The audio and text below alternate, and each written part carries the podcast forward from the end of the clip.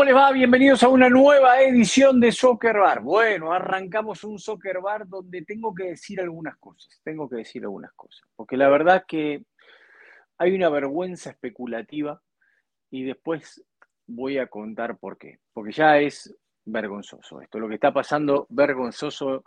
Eh, la liga no necesita hacer esto ni, ni los equipos. Pero bueno, les voy a estar hablando de eso. Vamos a estar hablando con mis compañeros, con el señor John Rojas y con el señor Nico Moreno, acerca de lo que fue la polémica en la victoria de Filadelfia sobre Atlanta 3 a 2. Partido de playoff. Hoy en día es un partido de playoff. Se enfrentarían tercero contra sexto. Y eh, este fue una previa de eso. Además de todo esto, vamos a estar hablando del Galaxito. Sí, dejó de ser el Galaxy para ser el Galaxito. De vuelta se va a quedar sin playoff. Hablaremos de Klein nuevamente seguro, el Chicharito lesionado. La cuestión, la cuestión que por A, B, Z, lo que ustedes quieran, otro año más sin postemporada para un equipo que fue, fue, fue el más grande de la liga. Fue el más grande de la liga. Bueno, eh, obviamente Nico Moreno con todo lo que dejó la victoria de Seattle sobre Galaxy. Hablaremos de todas las... Eh, fue una jornada muy decisiva en clasificaciones de playoff, más para el lado oeste. Muchos equipos se aseguraron ya la postemporada, la confirmaron y acá le contamos todo eso. Bueno, polémicas arbitrales. Como siempre, sí las hubo en Cincinnati Red Bull. Sí las hubo. Ay, mamita querida. Bienvenido, señor Rojas. ¿Cómo está? ¿Qué dice, don Diego? Aquí eh, listos para comentar lo que pasó entre semana, para preparar la mesa del fin de semana y para escuchar despachos y descargos, como dirían algunos. Así es, despachos y descargos. Acá hablamos de todo. Soy Nico Moreno, que estuvo hasta altas horas de la noche del este, no tan altas del oeste, ¿no? volviendo a su casa después de la victoria contento de Seattle. Qué gol hizo Morris, ¿eh? Qué lindo gol de cabeza, se inclinó muy bien, muy lindo gol. Sí, lindo gol. Eh, saludos a todos ustedes, a la gente que nos escucha por Pulso Sports, Soccer Bar, Unánimo. En todos lados estamos. Un saludo a todos ustedes. Aquí ah, un poco desvelado, para serte honesto, llegando a casa ya a medianoche. Después, obviamente, viendo un par de partidos. Eh, dormí un par de horas, pero aquí estamos firmes para hablar con todos ustedes y traerles la información más relevante de lo que pasó ayer. ¿Qué le dice su mujer cuando se queda viendo televisión después de llegar del estadio? ¿No le dice, vas a seguir mirando fútbol?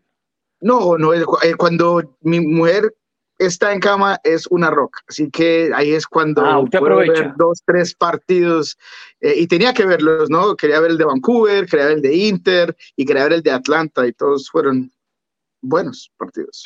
Bueno, empecemos con lo de Atlanta. Filadelfia, victoria 3 a 2 eh, sobre Atlanta un duelo de playoff. Hoy en día se estarían enfrentando en, la eh, próxima etapa de este torneo. El tercero contra el sexto, Filadelfia es tercero, Atlanta hoy es sexto. Eh, y dejó mucha polémica. Escuchemos al técnico de Atlanta, Alonso Pineda, y de ahí arrancamos nosotros. To the pro referees here and ask them how we have to earn the respect of them Quiero hablarle aquí a los árbitros de pro y preguntarles qué tenemos que hacer para ganarnos su respeto, para que nos piten las sanciones correctas. Hoy debimos haber tenido tres penales a favor y solo hubo uno. Contra nosotros, en Montreal, una pelota que pega en la mano, puesta en el pecho y rebota el brazo, fue sancionada como penal. Hoy, en la primera mitad antes de los tres goles de ellos, hubo un penal que no sancionaron. Si Jim Corin habla antes de este partido de las manos y de cómo nadie ya sabe qué es mano, y ellos reciben el beneficio de los árbitros. Si Bruce Arena habló antes de nuestro juego contra New England en su casa y ellos recibieron el beneficio, tengo que hablar entonces antes de los partidos todas las veces acerca de los árbitros y que no nos pitan bien. ¿Qué más tengo que hacer más allá de intentar jugar buen fútbol, dominar el juego, crear muchas oportunidades de gol para que ellos nos respeten? Porque para mí hoy nos castigaron. El marcador normal debió ser 4 a 3, porque tres penales no fueron sancionados, siguiendo los estándares de la liga y cómo han sancionado manos en nuestra contra. Debimos recibir tres penales y ganar 4 a 3. Pero si tengo que hablarle a los árbitros de ello, lo voy a hacer. Y como los canales que ellos crearon para nosotros ya no funcionan, entonces lo haré públicamente. Y si tengo que hacerlo cada semana antes de nuestros partidos, lo haré, porque necesitamos que nos respeten. Hoy Alex Chilowitz, no tengo las estadísticas y tengo mala memoria, pero siento que con él siempre tenemos arbitrajes controvertidos contra nosotros. Puede ser una coincidencia, pero mi récord me dice que perdemos más frecuentemente de lo que ganamos cuando él nos pita.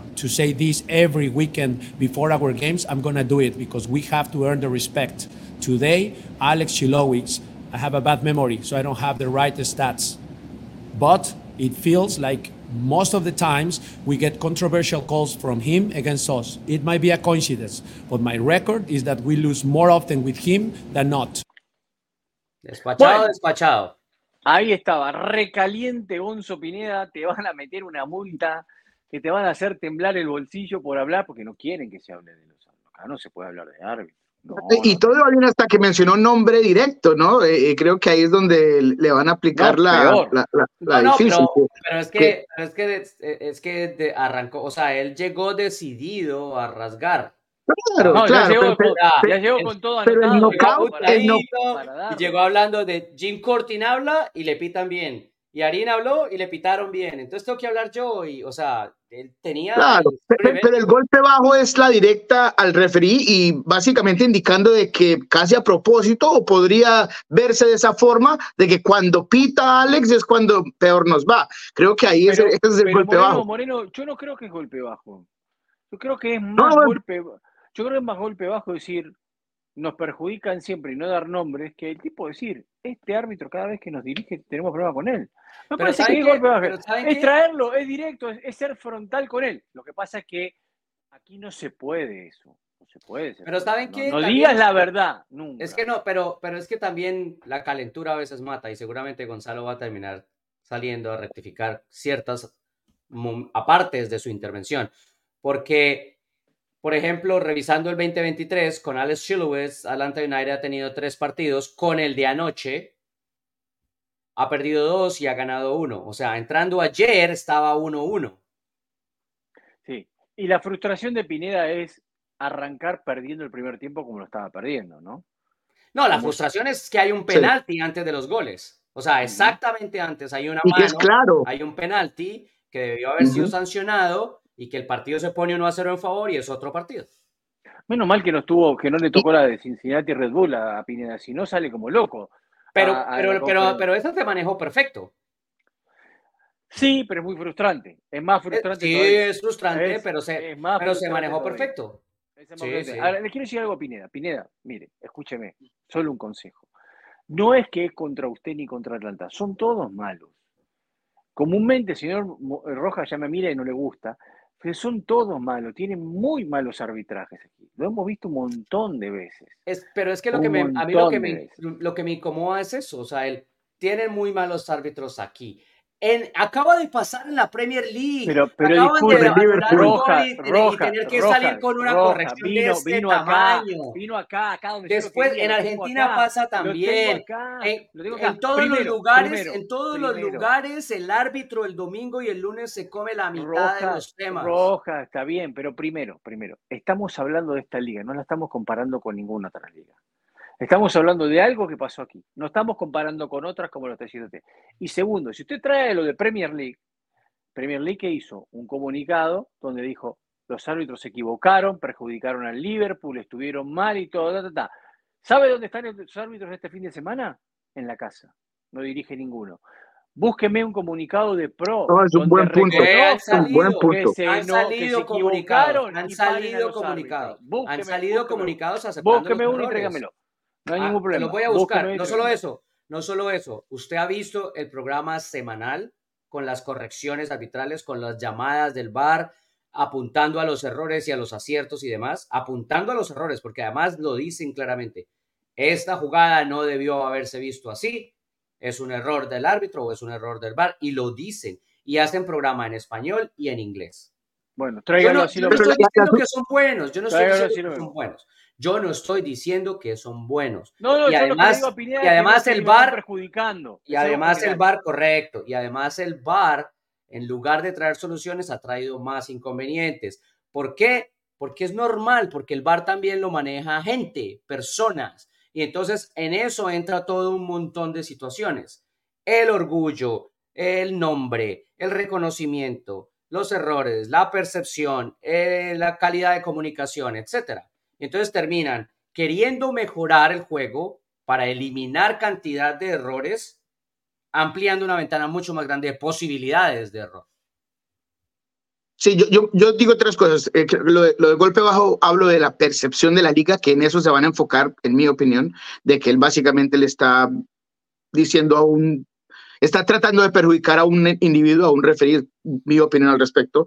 Número dos, creo que es justo la frustración de, de, Gonzalo Pineda y, como él bien lo dijo, si tengo que hacerlo, está protegiendo a sus muchachos, a sus chicos, a su equipo, que, que, que, que obviamente después de esa mano que para mí es clara y que después, según eh, un tweet que vi de Jonathan uh, Tannerwald, el árbitro dice que no, que esa fue la, la, decisión correcta. Después del partido, él dice que el brazo estaba en una posición natural, que para mí es de loco, es decir, que esa posición natural, cuando él, él está así, básicamente, eso no es natural, ni es la silueta ni nada de lo que se ha hablado. Entonces me parece extrañísimo. Y tercero, estoy de acuerdo con, y a lo mejor no, no lo he escuchado, John, me puedes corregir si, si, si, tienes la información, pero no me acuerdo de la última vez que se suspendió o se habló de suspender a un referí por un, no, un error tan no, obvio como no, este. Ojo, en eso, en eso lo que sí es, es que eh, el flujo de información es diferente.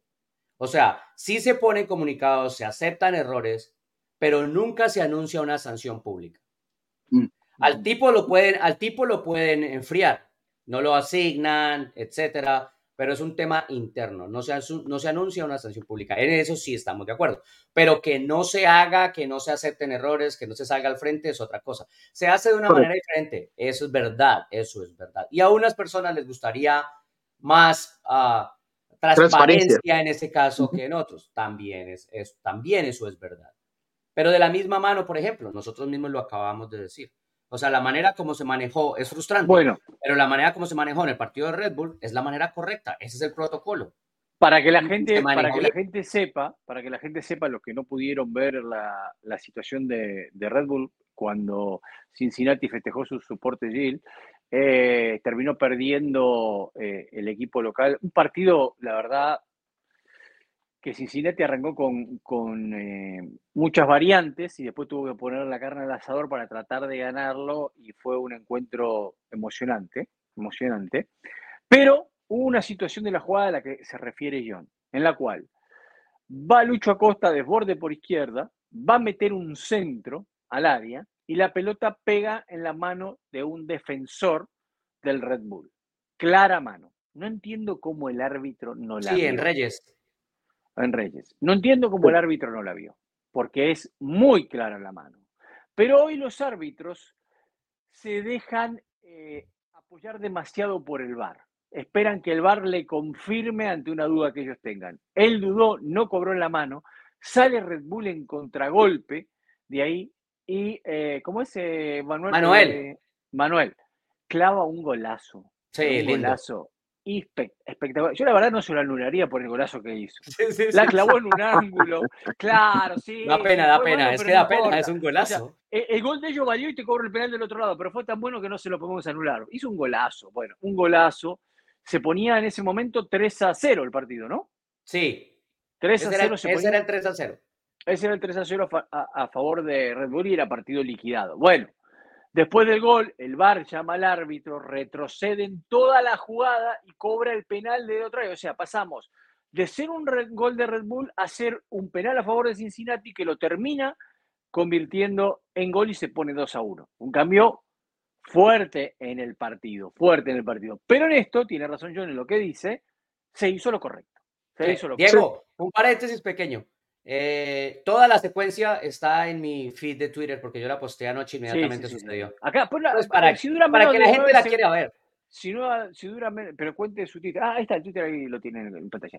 Si dura menos de 9 segundos, aquí la puede poner, ¿eh? Y la vemos también. Tiene que durar No, menos no, de es 9 más, es segundos. más larga porque para poder poner toda la secuencia del centro de Acosta, la mano de Reyes, la salida en juego eh, de Red Bulls, el gol de Manuel, el regreso al bar, la sanción del penalti y el gol de Acosta. Bueno, eh, así que Pero- pero el- ve- Sí, diga. De todos modos, llenamos partidos, creo que eh, me gustaría también poner otro paréntesis, como dice A John, es el hecho de que continuamos hablando de que sí, eso es frustrante, pero nuevamente en los dos casos, Atlanta y Cincinnati, eh, se, tiene que ir al, juego y lo que no hizo el equipo durante los 90 minutos para que no fuera el factor decisivo, el mal arbitraje. Entonces, por parte de, Atlanta, se dejaron llevar demasiado esa primera mano.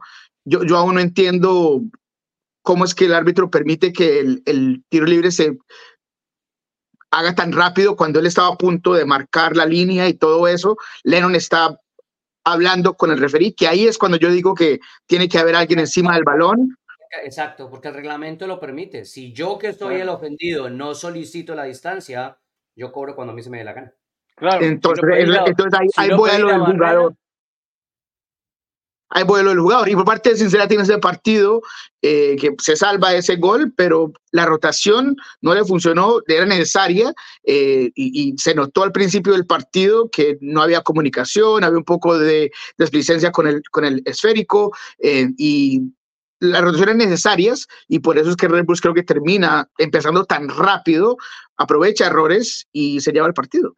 Es que lo de, lo de, lo de Pineda, lo de Pineda, para cerrarlo, yo creo que es este, es el reflejo de una profunda frustración, ¿no? O sea, él, él va demasiado atrás en los temas arbitrales para decir, por ejemplo, eh, Bruce Arena habló, Jim Curran habló y a ellos les fue bien, fue bien inmediatamente después. Y hay un detalle que se nos coló y es que él dice, si los canales que ellos establecieron para que nosotros habláramos ahora ya no funcionan, ¿sí? Entonces, ahora ya no funcionan, ¿qué es? que ya no hay comunicación, que ya no pueden tener comunicación con los árbitros porque no les responden, porque los pues, ignoran, o simplemente que sí reciben la comunicación, pero no pasa nada, ¿no? Entonces, yo creo que ahí es donde él se llena de frustración de decir, o sea, hay otros técnicos que están haciendo algo y recibiendo mejores sanciones que yo y a mí me están pasando frecuentemente, pero él se tiene que sentar a ver por lo menos 600 veces esos nueve minutos, porque es que nueve minutos le acabaron el partido. Sí, muchas veces la frustración de los aficionados, de los entrenadores y de los propios jugadores tiene que ver con la derrota nada más, ¿no? Y entonces obviamente se ven eh, las polémicas arbitrales distintas. O sea, ¿a qué voy? Si él hubiese ganado y estaban las mismas polémicas arbitrales, quizás no se sentaba en la conferencia y decía todo esto. Claro, puede ser. Sí. sí. De hecho, el empate. sí, sí, sí, sí. Entonces, pero bueno, pero se lo entiende. Eh, yo quiero decir una cosa con respecto al partido de Cincinnati. Me gustó mucho lo que hizo Red Bull. Obviamente que Cincinnati rotó como todos esperábamos y, eso. Pero quedó algo más muy en claro. Yo creo que hoy Cincinnati tiene los dos mejores laterales carrileros volantes de la liga. Sí. Y cuando ellos no están en la cancha, lo sufre demasiado el equipo. Digo carrilero volante porque ellos juegan con línea de, tres muchas veces o línea de cinco. sí, carrilero. ¿no? Entonces, eh, por eso no son, no son laterales, son laterales volantes o carrileros volantes, como cada uno quiera llamar. Eh, en, el, caso de Arias y en el caso de Álvaro, ¿no? Son los dos eh, jugadores que tienen. Sí, obviamente más. Sí, sí, sí, sí, obviamente más Álvaro que, que, que Santi, porque Santi aún está continuando a recuperar su, su forma y creo que por el lado derecho hay otros carrileros o laterales que tienen un poco más de ventaja por ese lado, pero... ¿A quién me va a poner usted? ¿A Roldán? Ah, eh, estadísticamente podría decir que, que Roldán sí, absolutamente, en cuanto a goles de asistencias. Eh, pero, pero hay otros que eh, obviamente aquí de, de, primerazo no me llegan a la cabeza porque iba a decir Gallagher, o no, Gallagher, Gallagher va por derecha, sí. Ese era el otro que me parecía muy, me parece muy bueno y que ha sido, de hecho, lo poco que ha mostrado Austin esta temporada ha sido por, por Gallagher. Entonces, otro que yo me quedaría con él. Bueno, puede, ser, puede ser. Es un tema de eh, entornos, es un tema de entornos. Cualquier otro tipo de, de, jugador que usted ponga en un entorno diferente le va a cambiar la percepción y le va a cambiar cómo juega. Y por ejemplo, el tema de Santiago es Santiago es el perfecto extremo para la forma de jugar de su equipo y el entorno en el que juega, porque Santiago tiene un trabajo simple, entre comillas, y es usar toda su experiencia para entregar la pelota limpia cuando la tiene que entregar y ayudar con la temporización del juego y, abrir espacio, obviamente, en amplitud. Entonces, es algo... Son tareas distintas. sí, exacto, son tareas distintas, son roles diferentes en ambientes diferentes, porque no es lo mismo entregarle la pelota a, no sé, a Lima en Austin, por ejemplo, o entregarle la pelota a Pereira en Austin, que entregársela a Lucho Acosta o que entregársela a los compañeros en, en, en Cincinnati. Bueno, Vamos a hablar del tema. Quiero hablar de esto. Eh, un estadio que tuvo. Récord. Lleno. 62.124. que es la, la más grande en la historia de Chicago Fire. En la historia de Chicago Fire nunca, nunca llegaron a esta cantidad de gente en su estadio. Obviamente esto lo provoca Leo Messi. Y acá quiero decir algo muy, muy especial. Eh, la manera en la cual están manejando la lesión de Leo Messi. No, no, espere, espere. Antes, de, antes, no, sí, antes de Messi, que es el más grande y se va a comer todo, cerremos un poquito el local en, en ese término, porque es que 62 mil y punta, usted lo sabía. No, no, no, no, no, no, no voy a hablar de eso, voy a hablar de eso, voy a hablar de eso, voy a hablar de eso, espéreme que voy para, voy para ese lado, tranquilo que voy para ese lado. La manera en la cual están manejando en la liga o el Inter Miami, quien sea el responsable, el tema de Messi, es una vergüenza. Y es una falta de respeto para estas 62.124 personas que fueron al Soldier Field de Chicago. ¿Saben por qué? Porque especulan hasta último momento si está o no está, si viaja o no viaja.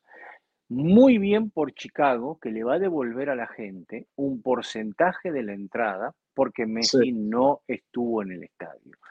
Pero no necesita más el Tata Martino que me venga a mentir a mí con que él especula porque su equipo se está jugando momentos eh, eh, complicados y es algo a favor. Ayer presentaste un buen equipo y te comiste cuatro, Tata.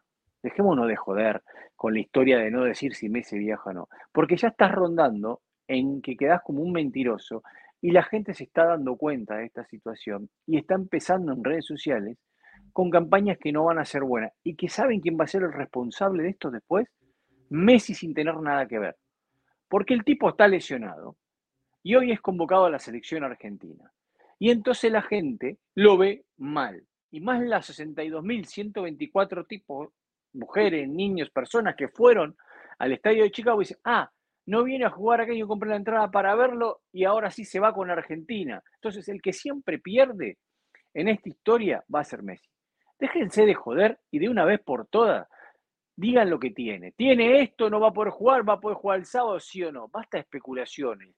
Y que el público sea el que decida con la poca plata que tiene, con la poca plata que tiene, si quiere o no pagar el ticket para ir y arriesgarse si Messi juega o no.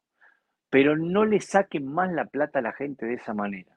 Porque saben que están quedando como que le están sacando la plata de esa manera la gente, especulando si Messi juega o Messi no juega. Y eso me parece que es una falta de respeto y una vergüenza que no lo necesita la liga y que no lo necesita Miami. Y si Miami lo necesita, bueno, sabían que se tenían que hacer cargo de un contrato muy alto. No lo hagan de esa manera. Sean francos y honestos con los tipos que van y pagan esas entradas. Porque nadie va a ver a Chicago. Nadie. Van 10.000 personas. Van 10.000 nada más. Van 15.000. Ayer, un día miércoles que la gente trabaja, fueron 62.124 con la esperanza de ver a Messi. Y les mintieron hasta último momento. Porque miento, yo sigo que había gente en redes sociales que nos preguntaba a nosotros si viajaba o no. Ahí están. La gente lo preguntaba. ¿eh? Entonces están haciendo algo que no queda bien, que no está bien. Perdón, tenía que decir esto. Bueno, que, que John hable porque tiene una cara de aburrido con lo que dijo Diego, por favor, John, quiero escucharte. No, es que, o sea, yo estoy de parte, en parte de acuerdo con Diego en el, tema de que termina pagando Leo. Y, y, la verdad es que casi siempre pasa, el jugador es el que termina pagando. Pero esto es algo que pasa porque, porque es Messi. O sea, Entonces, ¿qué tenemos que hacer a partir de ahora? Que los entrenadores le pidan, le digan a la afición con qué alineación van a jugar para que la afición pueda ir o no a un estadio. No, yo, pero sabes que está lesionado y que no puede jugar. Hace, hace, pero no, pero hace tres semanas, hace cuatro semanas. De nuevo, pero para que no juegue. Yo aquí me voy a robar algo que es de Martino porque lo creo. ¿Por qué agarraron y, y, lo, y lo vamos a escuchar ahora? Ah, lo vamos a escuchar ahora, pero yo me lo voy a robar porque yo lo creo también. Y esto pasa es porque, es porque pasa aquí en Estados Unidos. O sea, díganme en cualquier lugar del mundo cuando usted está diciendo al rival, es posible que mi mejor jugador no vaya, es posible que mi mejor jugador no vaya. Y la gente del rival se ponga de mal genio o pelee porque el mejor jugador de su rival no va. Se pone felices al contrario. Quieren que no vaya. Es que acá, es que acá estás viendo otra cosa. Acá es el fenómeno Messi. Todo el mundo quiere ir a verlo. Bueno, por eso. no es la liga competitiva de Champions en el cual dice tipo menos mal, seleccionado no viene. No, se mueren por verlo acá. Bueno, por eso. Pero el punto no es ese. El punto es que esto, como en todo, porque además pasa en muchas otras actividades, cuando usted compra un boleto para un espectáculo, nadie le asegura que, lo, que su expectativa se va a cumplir al ir. Usted va con ese deseo de que se cumpla y ya está. Lo que tiene que hacer Chicago y lo que tiene que hacer la liga, digamos de cierta manera, es dejar de enfocarse en vender a Messi, porque no juega Messi, juega el Inter Miami, mm. con Messi o sin Messi. Y el que tiene que eh, eh, mercadearse mejor y llegarle más a su afición, en el caso de esta semana, es Chicago Fire, con su equipo, no con el que viene a visitarlos, no con Lampa, Pirlo, Beckham, Messi a lo largo de la historia de la MLS, con su equipo. Y si usted realmente quiere aprovechar la oportunidad, pague lo que tenga que pagar para borrar esas puercas líneas de NFL del estadio de 62 mil personas. También. Porque si lo van a ver en televisión, porque sabe que viene Messi y usted quiere mercadear, está haciendo la cochinada más grande del mundo, ahorrándose el dinero de no borrar esas líneas, cuéstele lo que le cueste, así sea la noche anterior. Pero usted no pretende, entre comillas, aprovecharse de la mejor fiesta del mundo, según usted, o sea, no Diego Cora, sino según la liga, según el club, y recibir a los invitados con una cochinada de casa. Por más que el estadio es lindo, es grande, es cómodo, está en toda la ciudad, pero es cochino para el fútbol recibirlos así. Entonces, gastes el dinero en eso. Ese es mi punto. No le tiren el agua sucia al que tiene una obligación que es proteger a su plantel, proteger su once, decidir cuando se le dé la gana, el día antes, la hora antes, si lleva o no lleva un jugador y tome la responsabilidad del agua sucia que usted está usando. Sí, de acuerdo. Y, para agregar, porque estoy de acuerdo con lo que dice John, es el hecho de que el Tata no está,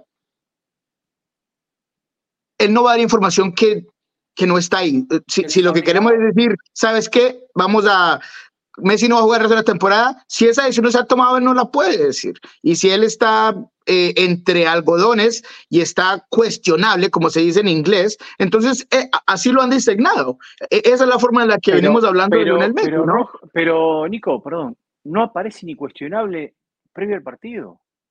O sea, hay jugadores, cuando vos ves la previa del partido, que te aparecen cuestionables, que te aparece, tiene esta lesión, tiene otra. Él no aparece. Tampoco aparece out.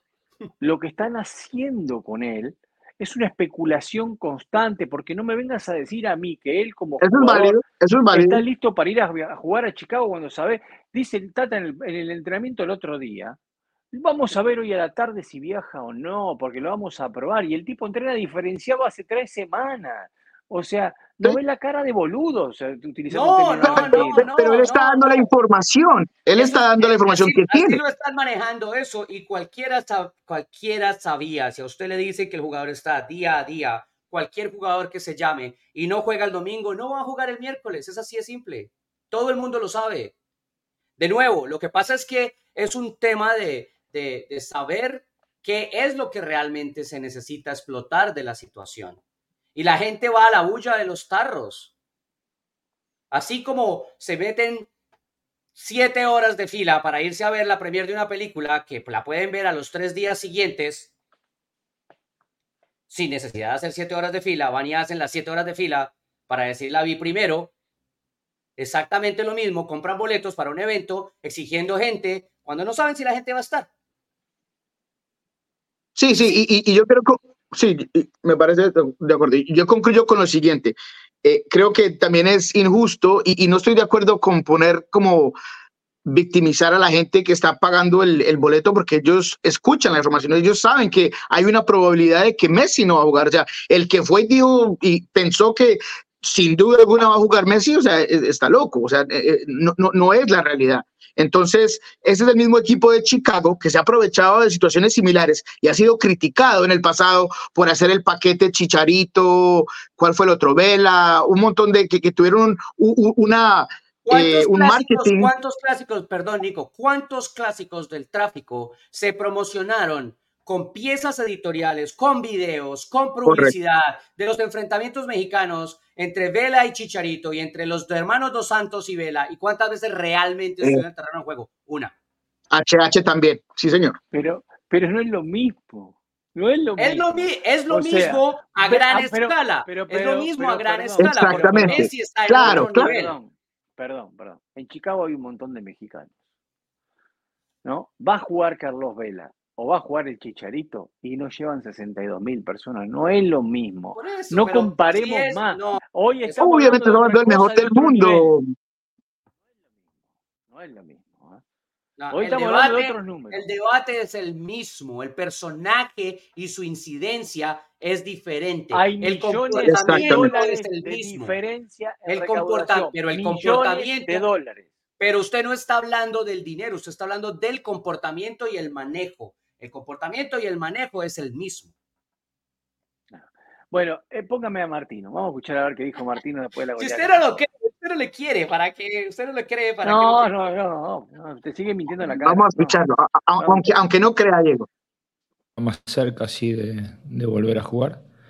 Eh, como dijimos, evaluaremos mañana y, el viernes para ver si está en condiciones. Bueno, eh, lo más importante es que él está dejando atrás la, este, la lesión y que mm, de a poco va encontrando su mejor forma. Eh, viene entrenando este, muy bien con, el departamento médico, ya con, los profes también este, ha incursionado y después veremos qué es lo más conveniente de cara al próximo partido. Son situaciones que se dan solamente porque se trata de él y porque estamos aquí en Estados Unidos. En, ningún otro lado estarían preocupados los, simpatizantes locales porque el mejor jugador del equipo rival no, no, va a estar jugando. En todo caso estarían este, un poco aliviados. Creo que hubo dos momentos que fueron determinantes. Eh, dos jugadas claras para ponernos 2 a 1 arriba en el marcador y que no la pudimos convertir. Y después este, las pérdidas que nosotros tenemos en ataque, que los rivales nos aprovechan cuando nos atacan en los grandes espacios. Bueno, primero yo creo que ya las chances este, eh, donde la situación dependía de nosotros mismos se terminaron esta noche. Eh, a partir de ahora, las chances todavía mínimamente existen, pero ya no dependen exclusivamente de nosotros, ya empezamos a mirar eh, otros resultados.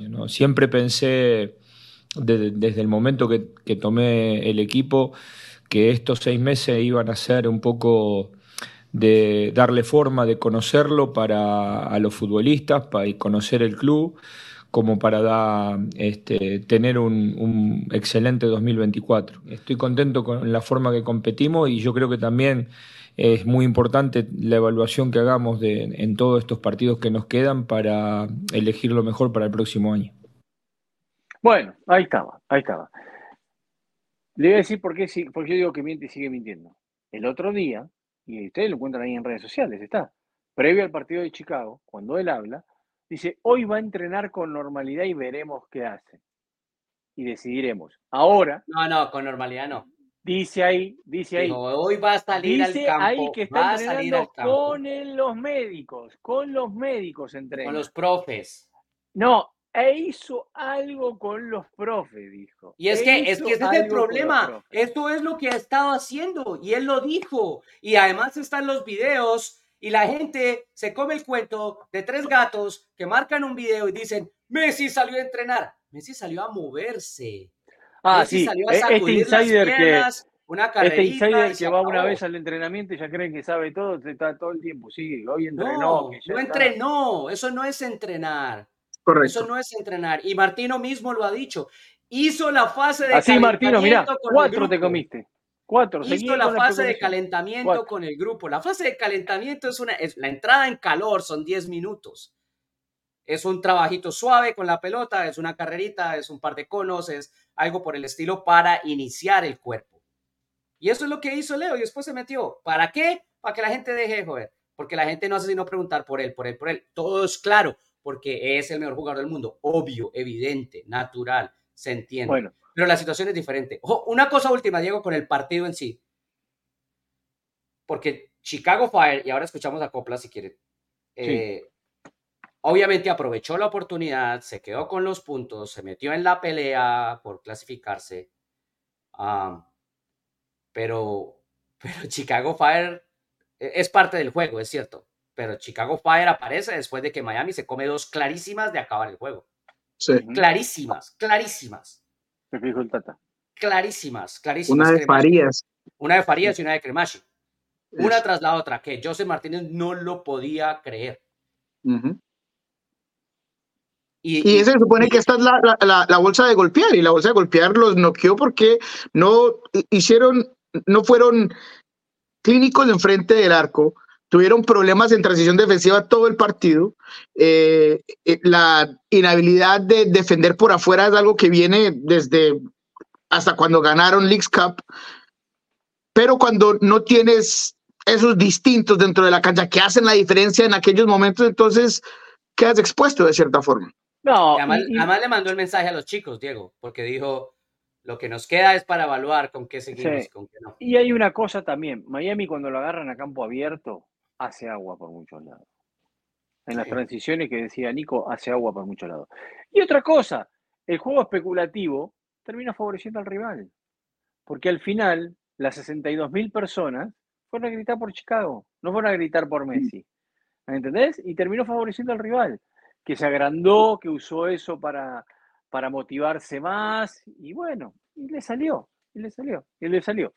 Eh, como decía el Tata Martino, ¿no? Ya para Inter Miami solo queda especular con resultados, pero ya todos sabemos que estaba muerto hace, hace tiempo. Escuchemos al técnico de Chicago Fire. Sabes, entrar al campo y tener una presentación de estas yo sé que muchos de los aficionados vinieron por primera vez porque querían ver a Messi. ¿Y quién no quiere verlo si es un gran jugador? Pero infortunadamente las cosas pasan y él no estuvo. Yo creo que los aficionados vieron una gran presentación de nuestro equipo. Estoy orgulloso de los chicos porque mostraron el nivel al que podemos jugar y ahora tenemos que ser consistentes para mantener ese nivel casi en todos los partidos. Creo que eso es lo importante. Todo está en nuestras manos. Hablamos de un equipo que puede estar en playoffs y esta noche dimos un paso grande para conseguirlo. Creo que los aficionados se van sintiendo que no sé si serán abonados de temporada, pero definitivamente creo que van a venir y vernos en varios partidos el próximo año. Ojalá no sea solo el partido contra Miami de nuevo. Ahí está. Está bien, está bien, tiene razón. A ver si pueden quedarse con alguna aficionado. Después de una victoria tan contundente, quizás muchos chicos digan, no, quiero ir a ver a Chicago, papi, llévame. Y bueno, y ahí tomen nueva gente. Claro, Shakiri es un, es un gran jugador, Shakiri. Es un gran, gran jugador, Shakiri. Así que bueno, bueno, no, tema. sí, dígame, señor Moreno, adelante que No, simplemente digo que, que él. Lo, lo, lo de Shakiri en este partido es algo que no ha hecho mucho en la temporada, sino desde que llegó. Eh, no lo ha hecho mucho. Ha tenido problemas de regularidad, de disciplina, de ser consistente. Eh, pero hablemos de otros jugadores. De Brian Gutiérrez fue muy bueno, me, pareció, termina saliendo por un problema en la rodilla, pero es un jugador al futuro. Eh, lo de este delantero Cuitsias también me pareció bueno a, lo largo del partido, ayudando con la retención del balón. Entonces hay, hay otros jugadores más allá de Shakiri, que creo que por lo menos el equipo de Chicago puede empezar a trabajar y pensar en un buen futuro que ya en estos días para Chicago parece casi una fantasía, porque hace tanto que no tienen un equipo bueno, consistente, competitivo a lo largo del tiempo. Pero se van a meter en playoffs. veremos, yo, veremos.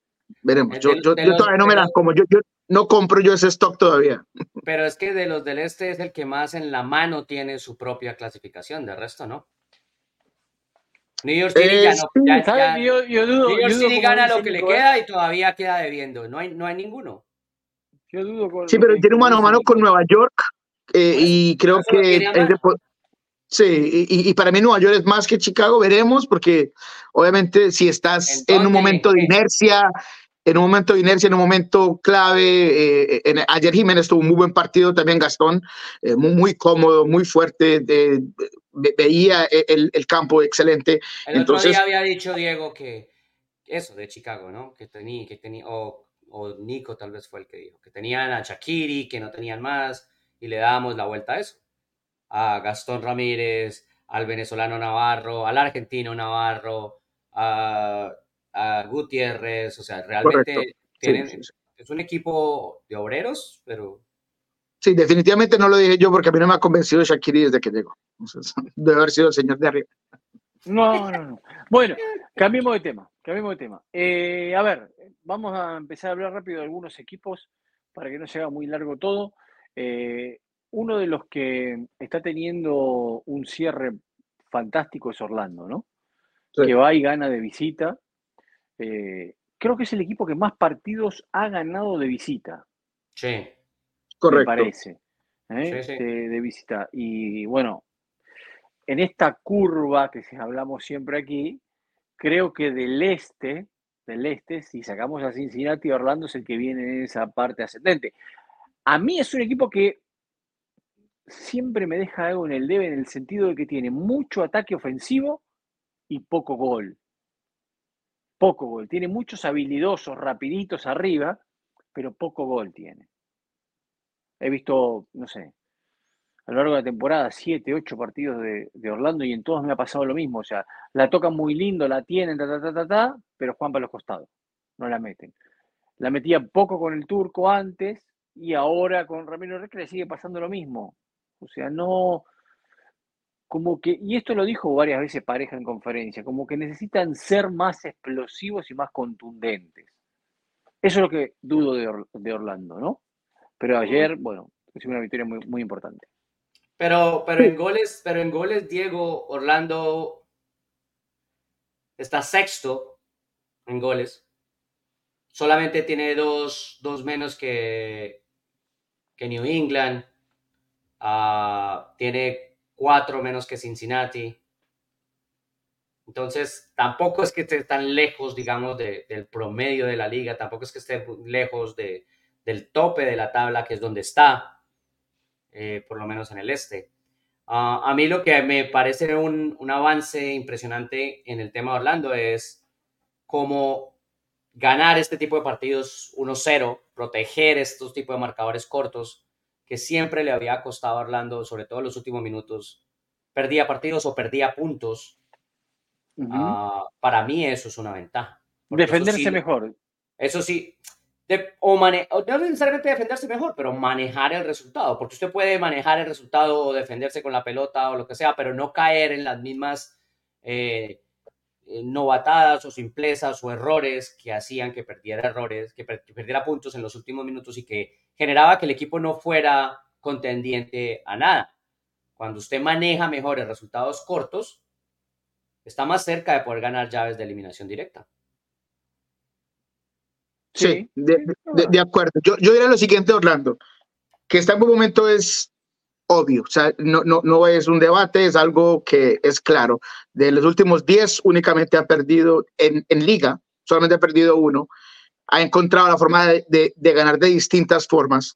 Tiene un equipo que el señor Oscar Pareja puede sentarse muy cómodo de si empieza como Aguar, que tiene ya 10 goles esta temporada, que si puede meter a Ramiro para darle algo distinto, que Angulo por afuera puede hacer otras cosas, que eh, finalmente vemos a un Facundo Torres más claro, más líder, más consistente, encontrando goles eh, en las 18, eh, apareciendo en, esas instancias. Tiene un muy buen balance en el centro del campo con Cartagena y, Araujo, que pueden hacer varias cosas, pueden interrumpir, pueden salir, eh, creo que los dos recuperan. Entonces, esa base de este equipo Orlando creo que lo hace un buen candidato en el este simplemente porque tiene las armas para aguantar un partido, para a lo mejor ir adelante cuando necesita, que, que no lo ha mostrado todo el tiempo, por lo menos en ataque, eh, eh, es, es, algo cierto, creo que es válido lo que critica eh, el señor Diego Cora,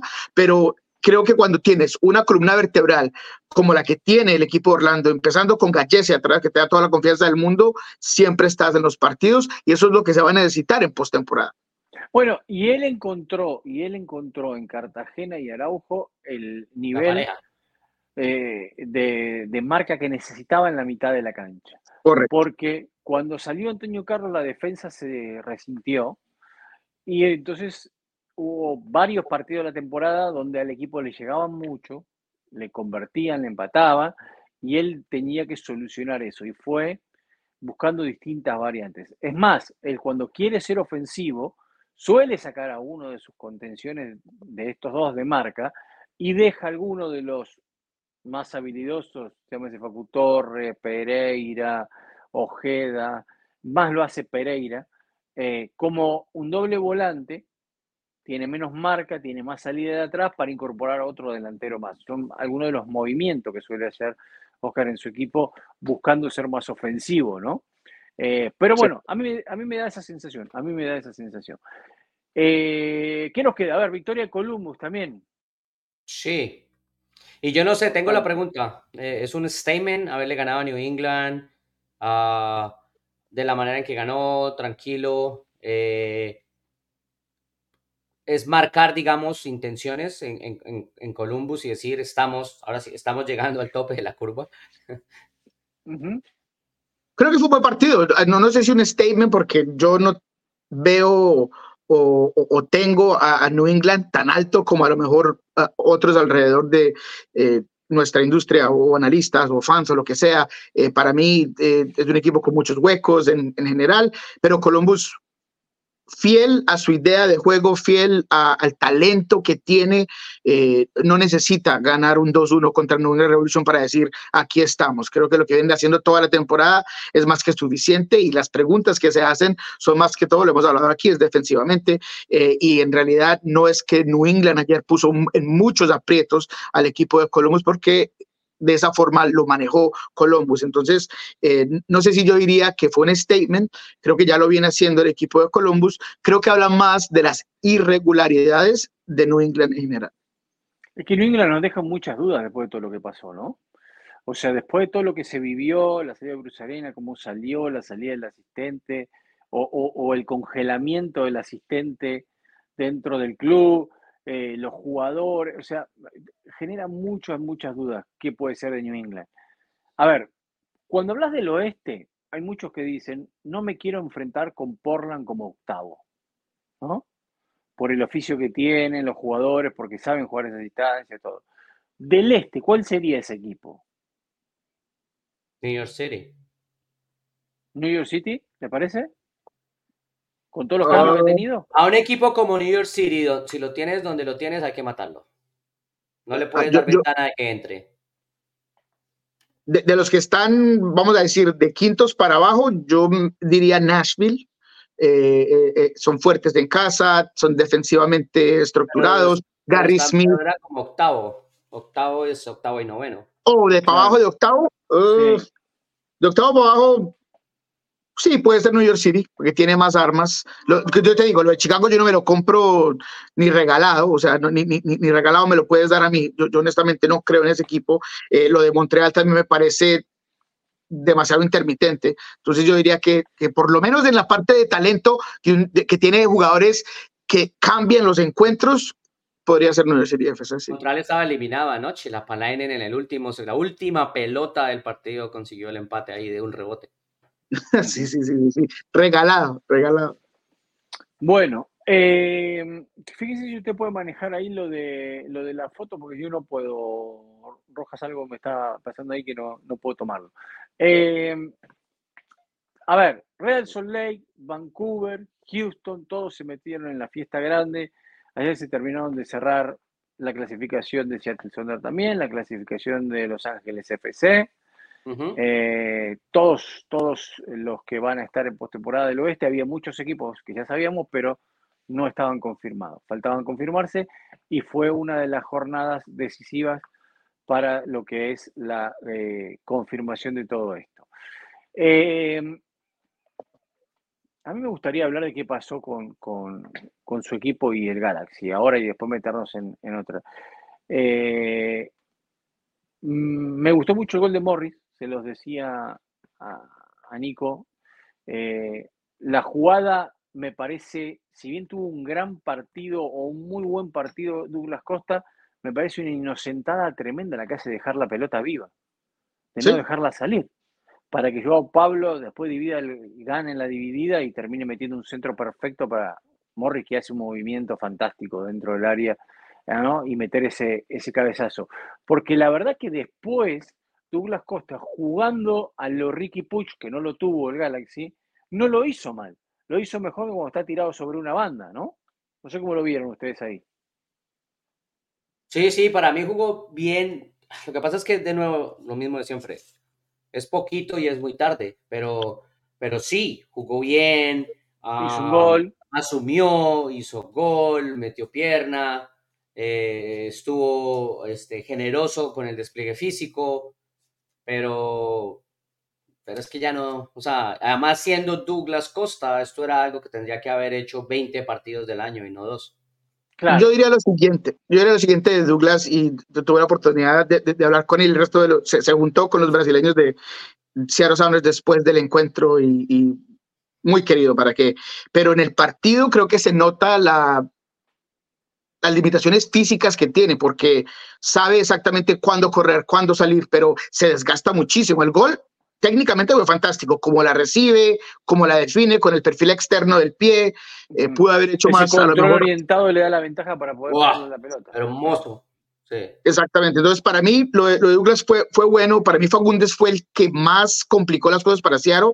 Eh, hablando con los, los jugadores después del encuentro, también me decían, eh, él era el jugador que teníamos que enfocarnos más en él y no lo hicimos. Entonces, lo de Fagundes fue muy bueno, tuvimos la oportunidad de hablar con él también. Eh, creo que encaja lo que quiere hacer eh, Greg Vanny eh, y ha, sido sorprendente y, ayer fue clave para la forma que incomodó a Seattle. Pero hablemos de Seattle un momento.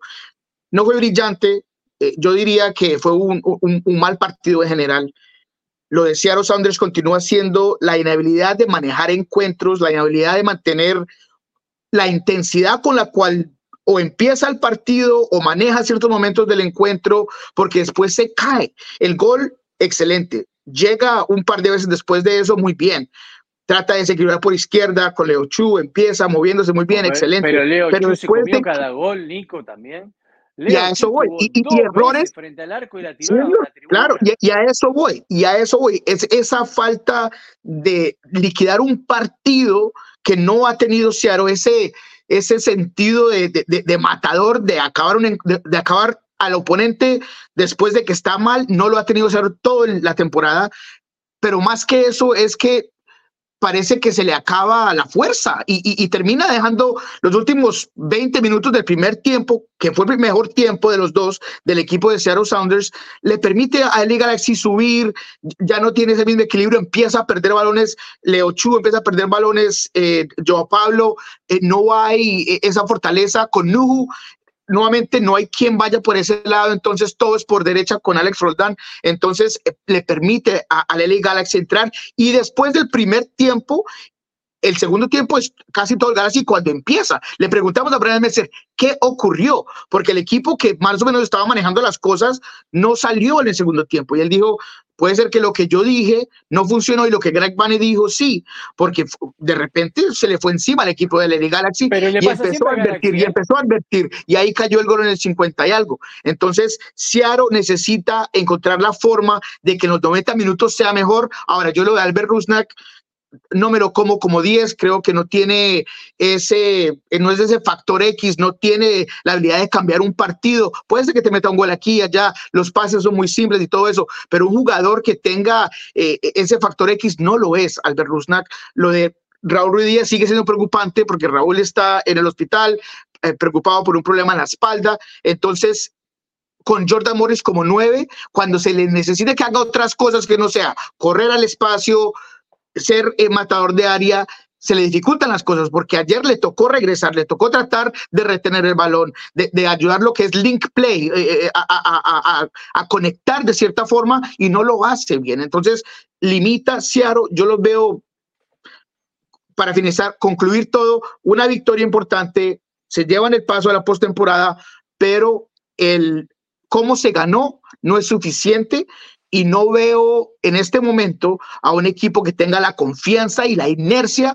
para hacer la diferencia en la postemporada. Ahora tiene un partido clave contra un buen equipo de Vancouver y creo que ahí vas a ver exactamente qué tiene que dar Seattle en la postemporada. Porque Algo es clave este partido. ¿Cómo? Porque es clave. Porque para mí este equipo de, de, Seattle Sanders necesita encontrar el elenco correcto para vencer a un rival de Casquedia y mostrar que en la postemporada. 34 fechas para conseguir el elenco. Claro, pero, pero, pero hablando de, un equipo que necesita confianza. La, perdió. ¿Cómo? Y Casquedia ya la perdió. No, claro, no, no, pero digo que como equipo, lo hablábamos ayer con Brian Messer, es que en ese momento está mostrando fuerza y está mostrando maneras de ganar, pero la coherencia y, un, una actuación de 90 minutos necesita tenerla antes de la postemporada y en casa, el último partido en casa, para mí tiene que ser un encuentro que se gana contundente para darle a este equipo confianza a la postemporada. Eh, opinión propia, opinión propia. Bueno, vamos a escuchar a Fagundes, ¿eh? ¿Está con nosotros? Sí, sí, conversó con Nico Noche. Vamos a ver. Nuevamente nuestro canal y queremos saber, primero que todo, tu impresión del partido en general aquí en Seattle. No, la verdad que fue un partido difícil, que sabíamos cómo iba a ser. Eh, creo que después de estar abajo 1 a 0 pudimos lograr de traer el empate y, en la última jugada del partido lo perdemos. Eh, creo que no estamos felices, estamos enojados porque sabemos que los puntos que estamos tratando de lograr no, no llegamos y ahora tenemos un, partido muy importante el sábado que es, una final para nosotros. Si ganamos, seguimos, si perdemos, estamos afuera. Desde que llegaste a Los Ángeles has sido influyente. ¿Cuál es la razón de tu rápida adaptación con este equipo? No, la verdad que el sistema que juegan es bastante igual al de Austin, entonces fue bastante fácil de adaptarme. Eh, desde el primer día me hablaron los técnicos, los jugadores, fue algo muy, muy fácil de, hacer. Lo único que lo más difícil sería la, el chemistry ¿viste? con los jugadores, que es lo más eh, principal, pero de a poquito, de partido a partido y en las prácticas está mejorando y creo que eso es lo importante. Y, y la verdad que, como te digo, es, es Hoy fue un día muy difícil, no era lo que queríamos, pero tenemos que estar todos juntos y tratar de hacer todo lo posible para el sábado. Eh, ¿Te impresionó algo de lo que hizo Seattle el día de hoy, ya sea en la propuesta o en la forma que se jugó? Nosotros sabemos qué, qué tipo de equipos son ellos. A lo último siempre tiran jugadores para arriba y tiran mucho centro. Y, hoy la perdemos en la última jugada, como te digo, en, algo que nosotros podíamos tratar de parar. Y, en la última jugada los ganan el partido y, y los vamos acá sin puntos. Eh, creo que desde el principio estábamos diciendo que teníamos que tratar de irnos con un punto o con tres. Y peleamos 90 minutos y en la última jugada no, no los ganaron. Desde tu perspectiva, ¿Cuál fue la, la, la, razón de cómo se dieron las cosas de tu llegada de Austin aquí a LA Galaxy? Ah, las cosas pasan por algo. Eh, la verdad que estoy feliz donde estoy ahora con mi equipo. Eh, estoy en un equipo que me quieren. Eh, el técnico, la gente, los compañeros y todo. Entonces tengo que darle todo lo que puedo. lo que pasó en Austin ya pasó, está atrás y ahora tengo que mirar para adelante y tratar de, seguir peleando para, para, el grupo y tratar de agarrar puntos y ayudarlo lo, lo, todo lo que puedo. Ahí estaba, la palabra de Fagundes. Estoy en un equipo que me quiere, ¿eh? ¡Ting! ¡Ting! Claro, claro. lo, más que le, lo, más, lo más que le puede sacar fue eso. No, no, Realmente no, quiere hablar al respecto y, y, es cómodo, pero gran partido de él por su parte y para finalizar, eh, de todos modos, eh, el equipo de, de LA Galaxy muy limitado también Ayer vimos a Tony Alfaro, eh, ex jugador de Sounders, Kevin Lerdam. Eh, fue un equipo que, se podría decir que es el B del Galaxy con todas las lesiones y problemas que ha tenido. Eh, entonces, pues ahí va el problema de Zero Sounders que tiene que ser más contundente con un rival como este. Bueno, eh, yo digo una cosa. Vamos al camino, o ya está consumado para mí, a un nuevo fracaso de Galaxy. ¿Qué van a hacer con este equipo? Esperemos que hagan algo para la próxima temporada, porque la verdad que los aficionados en esta lograron sacar a Klein. Y ahora es el efecto post-Klein. Y después va a ser el efecto X. Y siempre hay algo y el resultado es el mismo. O sea, no se meten ni a playoff ahora. ¿eh?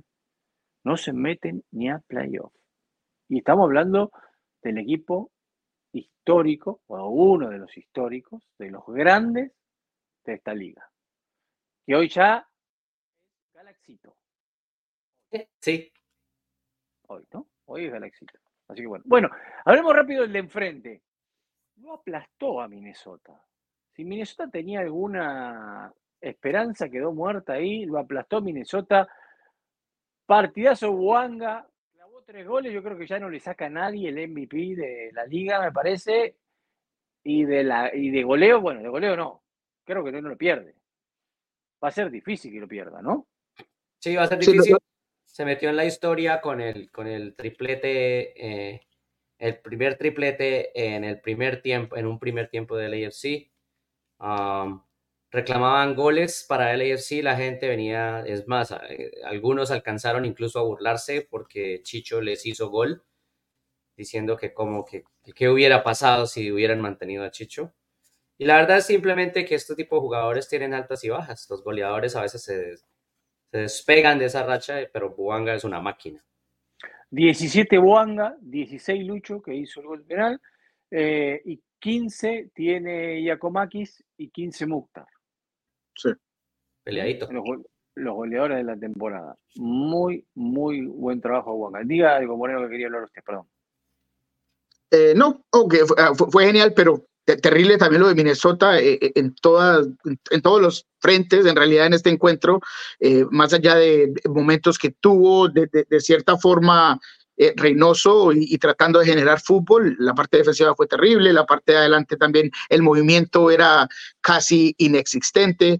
Eh, y lo de LAFC creo que va más allá de Wanga. Wanga es un fantástico jugador, eso no hay duda alguna. Es más allá de él, si puede. ¿Es su candidato el AFC, Moreno? ¿Es su candidato o no? No, no, no, no. Yo, yo, yo este año eh, eh, creo que voy a darle el respeto eh, que, se merece San Luis. En general, no tengo un candidato fijo del oeste, para ser honesto. del oeste, del oeste no tengo un gran candidato, un, un yo lo vengo diciendo que es del Wild West, porque está para cualquiera e, ese lado, pero le, voy a dar el respeto que se merece a, San Luis. Creo que lo de Houston es muy bueno y es, va a ser complicado. Ellos, si quieren decirle el caballo negro o lo que quieran, para mí es un caballo negro en, el oeste, pero que creo que es más diverso y no hay un gran candidato como en el oeste lo hay. ¿Podrás repetir? ¿Podrás repetir? Se ve difícil, ¿no? Sí, yo, yo, no he visto la consistencia de este equipo en el Roja, está, temporada. Está, está, triste hoy, Roja, está, está desmoronado, no quiero hablar. No, no. bueno, que tiene que. No, es que estamos, estoy pensando, Estoy oh, pensando. Vamos, vamos, tenemos que ir, dele. No, no, estoy pensando porque, porque es que la verdad es que eh, la postemporada es un torneo nuevo. Y estos equipos saben a qué van y cómo, y tienen armas para hacerlo. Y la regularidad no marca mayor cosa entrando a playoffs. Bueno, ahí están todos los resultados de la fecha. Se pospuso Dallas Colorado por una cuestión climática. ¿ah? Esto también eh, trajo obviamente su, sus complicaciones. Hubo hasta gente herida en el estadio con algunos de los letreros que volaron. ¡Wow! No sabía eso, ¿sí? Sí. ¡Wow! Miren, tabla de posiciones. Bueno, Cincinnati a su Orlando, Filadelfia, Columbus, New England, Atlanta, Nashville, Chicago y Montreal estarían jugando el play-in para definir el equipo que después enfrentaría a Cincinnati en playoff. Hasta hoy, hasta hoy, playoff del Este. Orlando frente a Nashville. Filadelfia, Atlanta y Columbus, New England. Hasta hoy, hasta hoy, ¿eh? ¿eh? por el otro lado, San Luis va a esperar qué pasa con San José, Dallas o el que entre noveno y octavo, como ustedes saben, para el play. Eh, y los otros enfrentamientos serían Seattle Sonder frente a Portland. Tendremos derby clásico. ¿Lo quiere jugar Moreno en esta instancia? No, no sabe nada. Brian dijo que le gustaría porque el nuevo formato de tres partidos y esto, pero no, no sé si le creo mucho, pero digo, no sé cuál va a entrar, pero sería interesante un Portland Seattle con este nuevo formato. Bueno, sería bueno que después, en la próxima edición, el señor Rojas de la tiene clara, explique el nuevo formato este beisbolístico que tenemos para definir los playoffs. Ah, ¿eh? sí. Bueno, Los Ángeles FC sería frente a Houston encuentro de Vela y Herrera, las fotos ahí, el duelo de mexicanos, ¿no? Vancouver contra Salt Lake sería el otro de los partidos. Es difícil, mira, porque, por ejemplo, hablábamos de Columbo, ¿no? Una gran temporada, viene bárbaro, todo, y te toca un equipo complicado como New England. Son, Muy, parejos esos enfrentamientos de cuarto y quinto.